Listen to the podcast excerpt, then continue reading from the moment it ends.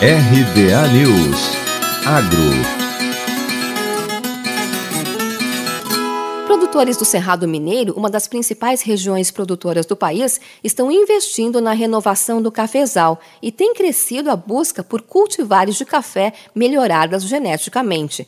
De acordo com viveristas da região, entre 70% e 80% das mudas adquiridas nos últimos três meses foram de novos materiais, novas cultivares. No campo experimental da empresa de pesquisa agropecuária de Minas Gerais, a EPAMIG, em patrocínio, onde há a comercialização de sementes, a busca pelas cultivares desenvolvidas pelo Programa de Melhoramento Genético do Café da empresa, em parceria com a Embrapa Café e as universidades federais de Lavras e de Viçosa, correspondem a cerca de 70% do total. O pesquisador Diego Júnior Martins Vilela conta que, dentre as mais procuradas, Três são do programa de melhoramento da EPAMIG e uma é do grupo das consideradas tradicionais, uma cultivar do Instituto Agronômico de Campinas.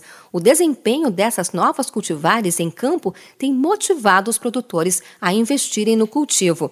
Outro fator que justifica a atual demanda pelos cafeicultores é a grande difusão dos resultados que estão sendo obtidos nos experimentos conduzidos em mais de 35 unidades demonstrativas mantidas pela EPAMIG, tanto na região do sul de Minas quanto no Cerrado Mineiro.